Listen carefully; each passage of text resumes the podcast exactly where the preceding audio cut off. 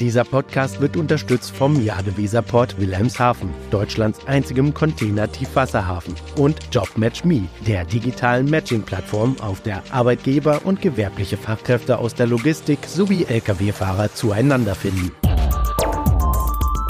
DVZ, der Podcast. News und Hintergründe der Woche. Das neue Jahr wird für die Transportbranche interessant und herausfordernd werden. Auf der weltpolitischen Bühne geht es um große Fragen. Wie wird der Krieg in der Ukraine weitergehen? Wie entwickelt sich der Konflikt im Nahen Osten? Wird sich bei den Wahlen in den USA die Vernunft durchsetzen können? Und welche Haltung nimmt der Westen gegenüber dem Handelspartner und Systemrivalen China ein? Wie auch immer die Antworten lauten werden, sie werden Einfluss auf die Entwicklung der Transport- und Logistikwirtschaft haben. Diese muss sich aber auch auf nationaler Ebene mit neuen, unveränderten Spielregeln auseinandersetzen und darüber sprechen wir gleich. Wir sprechen auch über die Auswirkungen der Haushaltslücke auf die Fördermöglichkeiten für umweltfreundliche Lkw und über ein neues Verfahren, mit dem ein zu 100 Prozent CO2-neutraler Kraftstoff hergestellt werden kann. Und wir schauen uns einige wirklich zukunftsträchtige neue Techniken an. Mein Name ist Robert Kümmerlen. Und ich bin Sven Benür. Herzlich willkommen zu einer neuen Ausgabe von DVZ die Woche, dem Nachrichtenrückblick der DVZ. Ja, Robert, die großen Fragen, die du eingangs gestellt hast, die werden ja in den Medien rauf und runter diskutiert und auch wir haben ja schon ein paar Mal darüber gesprochen. Allerdings kann man jetzt wirklich nur spekulieren, in welche Richtung die Entwicklungen gehen werden. Also ich persönlich bin da ja mal Optimist und hoffe das Beste. Mhm. Na, aber Lass uns jetzt mal lieber einen Blick darauf werfen, was sich in Deutschland und in Europa für unsere Zuhörerinnen und Zuhörer ändern wird. Na klar, aber das ist ja auch schon ein ziemlich umfangreiches Paket. Fangen wir mal mit der Seeschifffahrt an, denn da stehen wirklich gravierende Änderungen an. Zum einen wird das EU-Emissionshandelssystem ab jetzt schrittweise auf die CO2-Emissionen aller großen Schiffe ausgeweitet, die EU-Häfen anlaufen. Im Klartext heißt das, dass die Betriebskosten steigen werden, denn die Reedereien müssen nun Emissionszertifikate kaufen. Ja, aber so ganz perfekt funktioniert das System ja auch nicht, denn viele Zertifikate sind ja unter dem Strich gesehen, muss man ja mal sagen, wertlos. Darüber hast du dich ja schon Anfang Dezember ähm, im letzten Jahr in der Folge Offsetting gerät in die Kritik mit äh, Frederik Witt unterhalten. Und wirklich, ganz ehrlich, mich erinnert das ein wenig an diesen schwungvollen Ablasshandel, mit dem die Kirche im Mittelalter ihre klammen Kassen gefüllt hat, ohne eine Gegenleistung zu erbringen. Tja, manchmal läuft es eben so oder auch nicht. Was hingegen Ende April dieses Jahres nicht mehr läuft, ist die GVO, also die Gruppenfreistellungsverordnung. Und das soll ja den Wettbewerb auf den Meeren wieder ein wenig in Bewegung bringen. Der Punkt war ja dabei, dass Schifffahrtskonsortien durch die GVO von den Kartellvorschriften der EU ausgenommen wurden. Das führte aber dazu, so sieht es zumindest die EU-Kommission, dass der Wettbewerb in der Containerschifffahrt eher beschränkt als gefördert wurde, wie es ursprünglich mal als Effekt der GVO erwartet wurde. Tja, in knapp vier Monaten ist nun das Ganze Geschichte. Ja, und Geschichte ist zumindest auf absehbare Zeit auch das KSNI, also das Programm zur Förderung klimafreundlicher Nutzfahrzeuge.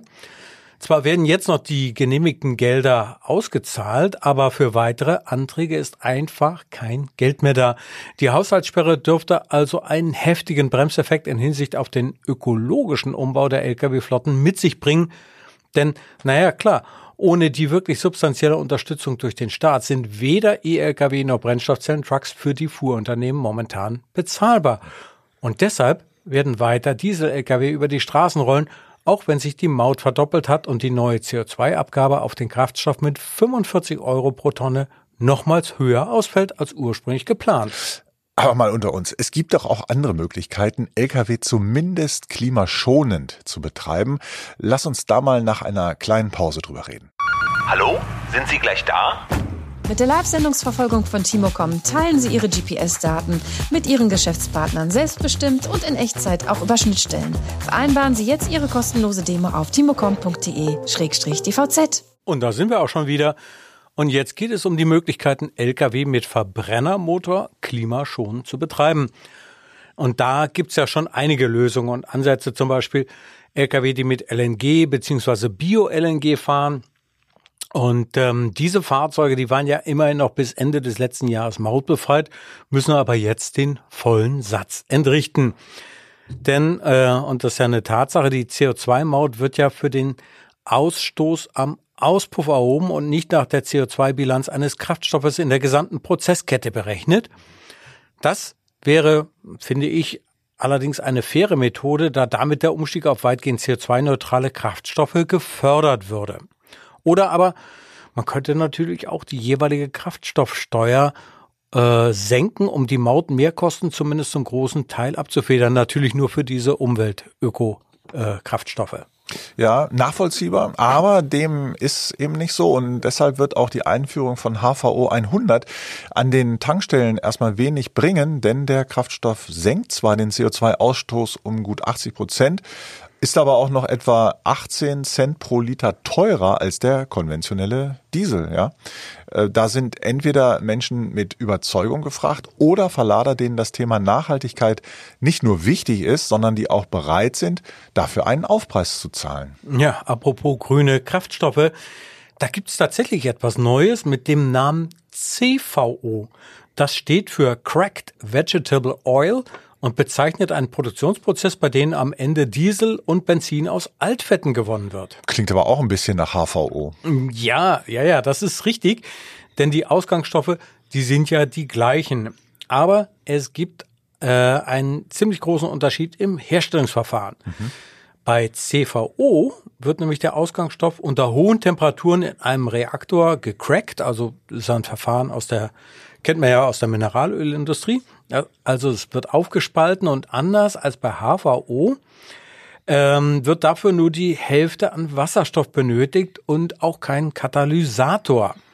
Das Ganze ist also einfacher und weil weniger Wasserstoff benötigt wird, dürfte es möglicherweise auch kostengünstiger sein. Zudem kann auch verflüssigter Altkunststoff auf diese Weise zum Kraftstoff umgebaut werden. Hm, spannend. Auch wenn natürlich nur ein Teil der Lkw-Flotten mit CVO betrieben werden kann, es fehlt eben an den benötigten Abfallstoffen.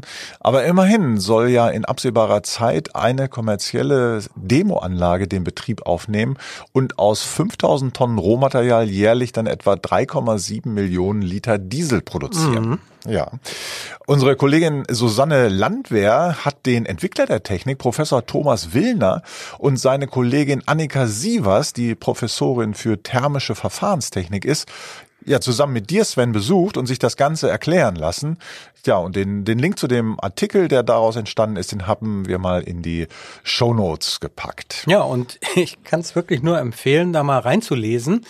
Das ist äh, total interessant. Ähm, aber dennoch, lass uns mal an dieser Stelle einen kleinen Break machen und die Chemie links liegen lassen und einen Blick auf die weiteren Neuerungen werfen, die dieses Jahr dann so mit sich bringen wird.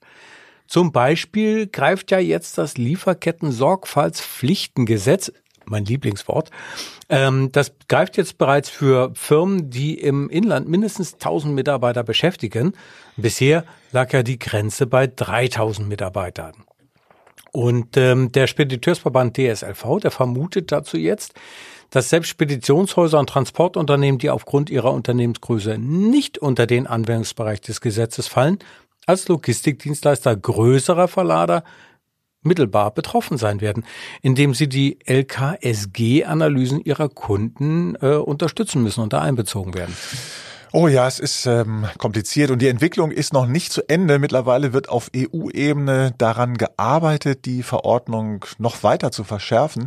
Der Schwellenwert soll auf 500 Mitarbeiter gesenkt werden, womit dann auch mittelständische Transport- und Logistikunternehmen unter die Regel fallen werden. Also einige zusätzliche noch. Nicht? Mhm, ja. Sich nur halbherzig auf das Thema vorzubereiten, ist also somit keine gute Idee, denn Verstöße gegen das Lieferketten-Sorgfaltspflichtengesetz können je nach Schwere des Vergehens mit Geldstrafen bis zu acht Millionen Euro sanktioniert werden. Größere Unternehmen mit einem Jahresumsatz von über 400 Millionen Euro müssten mit einer Penale von bis zu zwei Prozent des weltweiten Jahresumsatzes rechnen. Das ist schon ordentlich. Mhm. Damit verbunden wäre möglicherweise auch noch der Ausschluss von öffentlichen Ausschreibungen über drei Jahre. Ja, an all diesen Punkten sieht man also, finde ich schon, das Thema sollte, muss ernst genommen werden. Ja, und nicht nur dieses Thema. Denn ernst genommen werden muss natürlich auch die GDL, die Gewerkschaft der Lokomotivführer. Deren Mitglieder haben sich am Dezember per Urabstimmung für unbefristete Streiks ausgesprochen. Und wenn jetzt nicht irgendwie eine überraschende Einigung im Tarifstreit mit der Deutschen Bahn zustande kommt, könnte schon ab dem kommenden Montag das Chaos auf der Schiene ausbrechen. Und die Wahrscheinlichkeit dafür steigt stündlich. Das ist sicherlich für viele nicht so interessant, zumal ich glaube, in der nächsten Woche geht's dann auch wieder los, so mit Reisen vermehrt und so. Ich oh ja. bin selber, mhm. äh, habe schon eine Reise geplant in der nächsten Woche. Mal sehen, ob ich ankomme. Ähm, na, wie dem auch sei, jedenfalls die jetzt von der DB gegen die GDL eingereichte Klage vor dem Hessischen Landesarbeitsgericht wird wohl nicht dafür sorgen, dass sich die Streithähne annähern werden.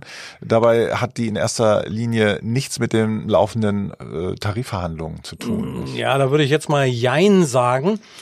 Denn die Anwälte der DB wollen ja über diese Klage feststellen lassen, ob die GDL überhaupt tariffähig ist. Ja, ja. Ne? Der Hintergrund ist nämlich, dass die GDL Anfang Juni 2023 unter dem Namen Fairtrain eine Genossenschaft gegründet hat, nur mit dem Ziel, Lokführer an Schienenverkehrsunternehmen auszuleihen. Ne? Das äh, hat ja für Unruhe gesorgt und ähm, Natürlich sollen ja die Angestellten der Genossenschaft bessere Arbeitsbedingungen haben als derzeit und äh, sie sollen auch mehr verdienen können. Mhm. Ja, äh, dann tritt die GDL aber selbst ähm, sozusagen als Arbeitgeber auf und müsste ja für die Genossenschaft dann mit sich selbst einen Tarifvertrag aushandeln oder was? Also ich weiß nicht, irgendwie scheint mir das kurios ja. zu sein. Ja, das ist nicht nur kurios, das ist auch gleichzeitig Dreh- und Angelpunkt der DB-Klage. Ähm, und bis es da zu einer richterlichen Entscheidung kommt, ähm, das wird noch ein bisschen dauern, denn äh, da geht's jetzt nicht um, um eine, eine Unterlassung oder sowas, sondern es muss wirklich richterlich festgestellt werden. Ja, und danach sollte also sollte äh, das hessische Arbeitsgericht dann sagen, ja, da haben wir jetzt eine Entscheidung getroffen. Danach folgt auf jeden Fall dann der Gang durch die übergeordneten Instanzen. Und äh, egal, was in Sachen Fairtrain passiert, ab Montag könnte es heißen, es fährt ein Zug nach nirgendwo. Ne? Der schöne Christian Anders Song könnte wieder ein Revival erleben. Ja, wobei der müsste dann wohl umgetextet werden, eher in äh, es fährt kein Zug nach irgendwo. Aber wie dem auch sei, also es wäre auf alle Fälle für viele Menschen unerfreulich, aber vielleicht wähnt sich GDL-Boss Klaus Wieselski auch zu sehr in Sicherheit, ja. Immerhin hat das Thema künstliche Intelligenz allein im vergangenen Jahr enorme Fortschritte gemacht und es gibt schon viele Einsatzfälle, bei denen der Mensch durch Roboter oder intelligente Steuerungssysteme ergänzt oder sogar komplett ersetzt werden kann. Mhm. Und das gilt übrigens auch für den Schienenverkehr. Absolut, denn in weltweit 60 Städten fahren ja schon Nahverkehrszüge S- oder U-Bahn komplett autonom und es gibt natürlich auch in Deutschland schon durchaus erfolgreiche Pilotprojekte.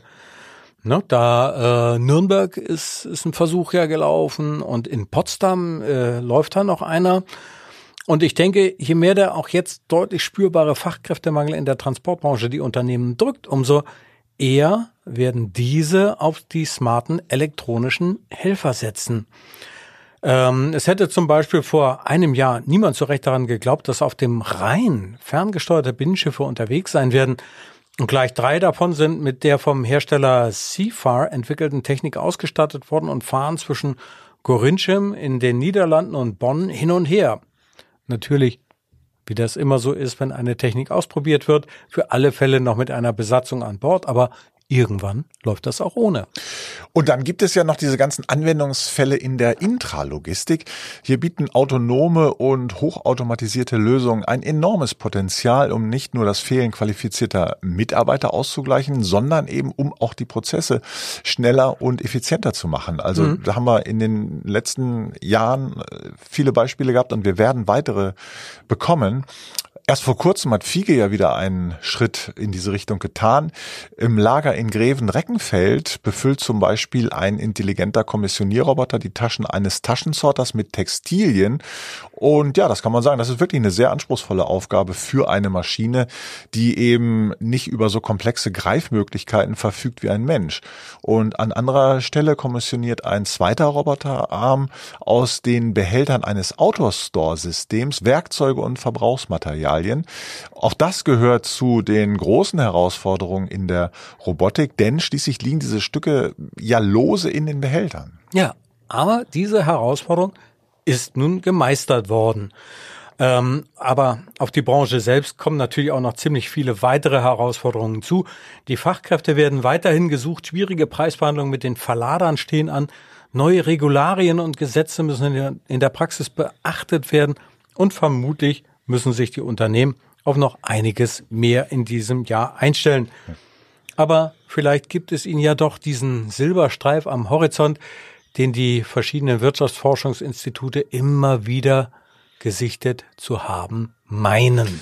Das hast du schön ausgedrückt, Sven, und ähm, das ist ja auch schon sowas wie ein Schlusswort, würde ich mal sagen. Und daher, liebe Zuhörerinnen und Zuhörer, sind wir mal wieder am Ende des heutigen Wochenrückblicks angelangt, beziehungsweise so ein bisschen auch ein Vorausschau des Jahres sollte das sein. Wir bedanken uns wie immer ganz herzlich für Ihr Interesse.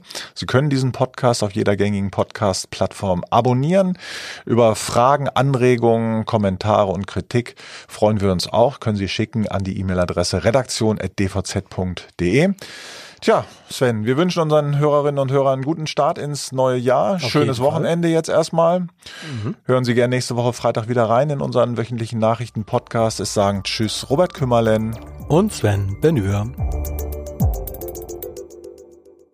Dieser Podcast wurde unterstützt vom Jade Weserport Wilhelmshaven, Deutschlands einzigem Container-Tiefwasserhafen und JobMatchMe, der digitalen Matching-Plattform, auf der Arbeitgeber und gewerbliche Fachkräfte aus der Logistik sowie Lkw-Fahrer zueinander finden.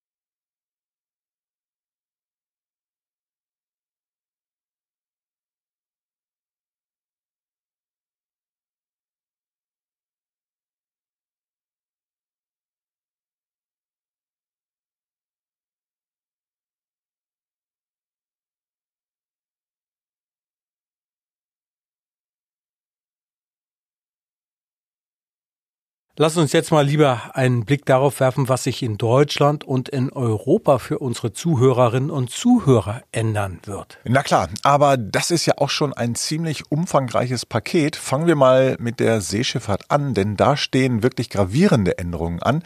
Zum einen wird das EU-Emissionshandelssystem ab jetzt schrittweise auf die CO2-Emissionen aller großen Schiffe ausgeweitet, die EU-Häfen anlaufen. Im Klartext heißt das, dass die Betriebskosten steigen werden, denn die Reedereien müssen nun Emissionszertifikate kaufen.